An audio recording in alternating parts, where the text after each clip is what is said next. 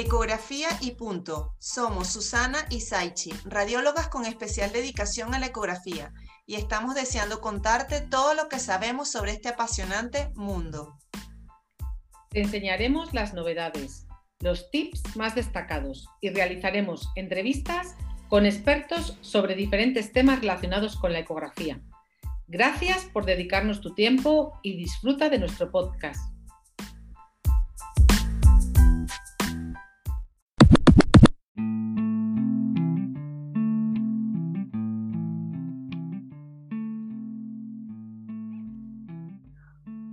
Adenopatías, yo detesto ese tema. Los detesto porque yo siento a veces que no termino de dar una conclusión y que termino diciendo lo mismo que todo el mundo sabe, que tienes un montón de ganglios en el cuello y que no tienes diagnóstico preciso, porque a la final, ¿qué haces? Es que al final el tema de los ganglios es un poco inespecífico, pero bueno, es verdad que las características ecográficas nos ayudan mucho, sobre todo a distinguir si son buenos o son malos, o si hay que realizar una prueba complementaria o hay que pincharlos, hacer una ecopap para llegar a un diagnóstico definido, ¿no? Pero tú no es que tendrías que pinchar a todos los ganglios. A ver, vamos a ver, claro, si tienes muchos, tienes que todos, todos, yo creo que no. O sea, yo creo que esto es como, como en el tiroides, ¿no? Los quísticos, o sea, cuando el, tamaño y las características ecográficas, ovalado, con centro graso, hipocogénico, con hilio vascular, claramente no, ¿no? Menos de un centímetro en el eje corto, claramente no. Pero claro, luego hay muchas indeterminadas, efectivamente. ¿Qué ha pasado con el COVID, por ejemplo? ¿Cuántas adenopatías han salido post vacuna o post COVID? Claro, y eso es, es lo que te digo que es un poco como la parte como que injusta, porque a la final esas adenopatías tardan muchísimo en resolver, o sea, tardas dos, tres, cuatro meses y esos ganglios siguen allí y la gente se los sigue tocando, entonces no terminan de resolver y se agobian porque dicen, bueno, si no ha resuelto, ¿será que es algo malo?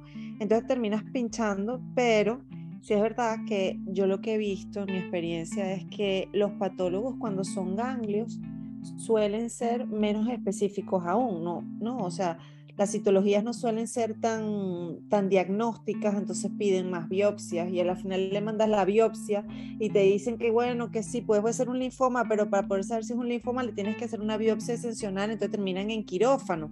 Entonces yo siento que el ganglio es como muy mal agradecido desde ese punto de vista, ¿no? Es bueno si ya ves que es algo sencillo, tiene el hilo graso, pero si no, yo creo que a veces como que agobia, es lo que yo he visto. A ver, los ganglios agobian siempre. ¿Cuántas ecografías realizas por bultito en el cuello, laterocervical, submandibular, que se iba tocando mm, no sé cuánto? Y al final es un ganglio y dice, mm, ¿un ganglio? ¿Y qué hago? Pues nada, olvidarte de él, olvidarte de él. O es que no me ha desaparecido, es que no se me ha quitado, pues es que probablemente no se te, no quite nunca. O yo muchas veces les digo, es que yo también tengo, si yo me toco, tengo muchos ganglios en el cuello, digo, porque tenemos que tenerlos. Son buenos, pero claro. lo, los más importantes que son es por, por segmento, ¿no? Que las personas empiecen a, que, el, que el médico que hace la ecografía pueda identificar los segmentos de las cadenas ganglionares que quizás es lo que menos se, se, usa, ¿no? Porque, por ejemplo, uno muy, muy, muy llamativo siempre es el del segmento 1, que está aquí debajo del, del mentón, porque es Además, Este en niños es muy frecuente. Sí. Entonces la gente se vuelve un poco loca porque dice, ah, un bulto. Y, es, y es, es, verdad que eso es del, del, mentón, el submentoniano es bastante más frecuente de lo. Yo muchas veces en, en ecografías de tiroides me los encuentro ahí. Sí, ese hay que verlo mucho porque a veces son quistes, son quistes y del conducto y se pasa por desapercibido. Creo que el otro también importante son los del segmento 2 porque suelen ser como los más grandes como que los que se inflaman más porque tienen mucho drenaje linfático de la cavidad orofaringea. Entonces cualquier carie, mm, muela, eh, gingivitis, mal cepillado, te mordiste la lengua, cualquier uh, de garganta, Sí, es que es verdad, es que es verdad. y los niños, eh, yo que me toca la parte infantil, cómo se ponen esos ganglios a veces que parecen verdaderas pelotas de, golfo. Pues, vamos, unos pedazos ganglios que dices, madre del amor hermoso, ¿cómo pueden sostener estos pobres ese tamaño de ganglio? Sí, la verdad es que sí. En los niños yo creo que es más llamativo también porque los padres también se agobian un poco ah, más. Es que a veces hay unos conglomerados de, ganglios que miden incluso hasta 3 y 4 centímetros, que los pobres tienen un, cuello ahí ancho y aguantan como, unos aguantan como unos campeones. Todos los citomegalovirus, los Steinbar, o sea, todos los virus que tienen estos pequeños.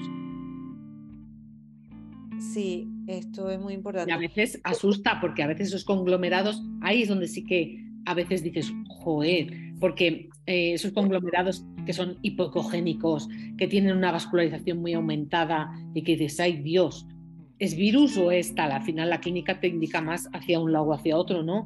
Pero, joder, ahí sí que... Más, más, de una vez he tenido que bajar a las axilas y al, y al abdomen, porque digo, no necesito ver si hay una esplenomegalia y poder saber que esto es un, un, ¿sabes? un, un virus y que no es otra cosa.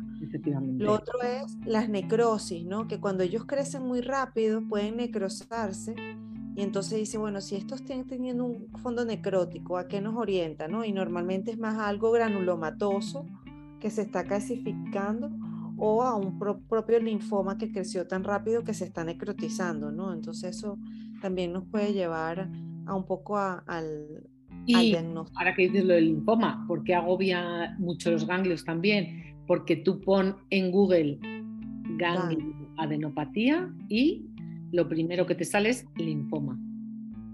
Ya. Entonces. los linfomas pueden dar en niños y adultos jóvenes, entonces evidentemente ahí aumenta más en los nervios. Entonces, la otra... dime, dime, dime. Las calcificaciones, ¿no? Que es el otro punto importante. Lo que pasa es que con las calcificaciones, si tienes un tumor de tiroides con calcificaciones, ya ves que se reproducen en, los ganglios con calcificaciones. Pero si no lo tienes, la otra es la tuberculosis, que puede calcificarse. Entonces, hay zonas bastante endémicas, sobre todo aquí en España, de tuberculosis. Ya cada vez menos, pero está, volviendo, está como volviendo. Realmente se erradicó, pero ahora está como otra vez con el tema de la inmigración reactivándose el problema. No sé, porque nosotros, por ejemplo, en Venezuela solemos estar vacunados contra la TBC. Aquí pero, también. Pero... ahora ya, ahora ya no, porque estaba realmente er, eh, erradicado. Lo que pasa es que ahora se ha vuelto a reactivar otra vez. Sí, hay, hay, sobre todo en las aldeas y eso hay brotes. Bueno. Como conclusión, que las Tamaño. Localización. Si tiene calcificaciones, buscar ah, papilomas de tiroides o, bueno, carcinoma papilar de tiroides o procesos tuberculosos. Eh, si está eh, con necrosis, pensar en crecimientos rápidos por, ah, por tuberculosis o linfomas de crecimiento rápido muy importante que las medidas son en el eje corto y lo que se valora a la hora de que el tamaño sea importante es el eje corto, mayor de un centímetro. Como siempre es indispensable la clínica, que nos dicen correlacionar con clínica, correlacionar con clínica y se burlan de nosotras, pero al final para poder ayudar necesitamos la clínica. Es fundamental la clínica. vas a hacer un control, no le hagas un control antes de dos, tres meses, porque vamos a ver lo mismo siempre. Que el Doppler, como hablamos así, era un poco... ¿Te gusta el Doppler en los ganglios? Mm, preferiblemente no, porque efectivamente te puede llevar a confusión. Cuando es muy claro, muy ovaladito, con se ve el perfectamente y le pones el Doppler y te da esa, esa rayita fina eh, tan mona, pues dices sí, pero cuando ya luego se empieza a distorsionar aquello y dices, ¿esto realmente es así o no? Pero bueno, bien explicado yo creo que sí que te puede aportar, ¿eh? Ahora, eso en cervicales, pero es que al final la misma, la misma razón o sea, o los mismos parámetros de ganglios en el cuello los puedes extrapolar a otras partes del cuerpo. Porque tiene todo lo que es la adenitis mesentérica a nivel de la raíz del mesenterio, foselíaca derecha, ¿verdad? Perisecales.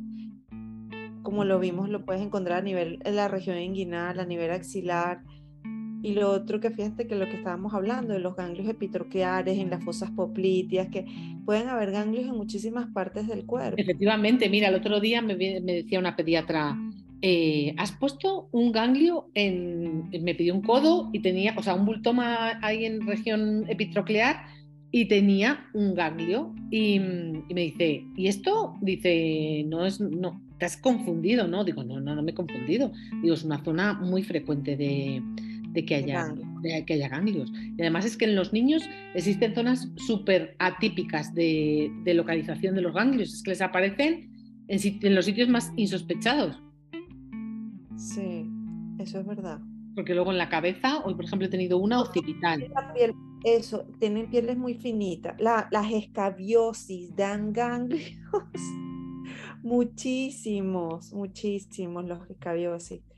Y lo, y lo otro que llama mucho la atención son los ganglios preauriculares mm. y los ganglios intraparotidio. Y más de una vez me ha llegado para pinchar un ganglio intraparotidio porque lo diagnostican como tumor, porque claro, en el contexto de una adenitis cervical, esos ganglios también se inflaman y también hacen efecto como de tumor.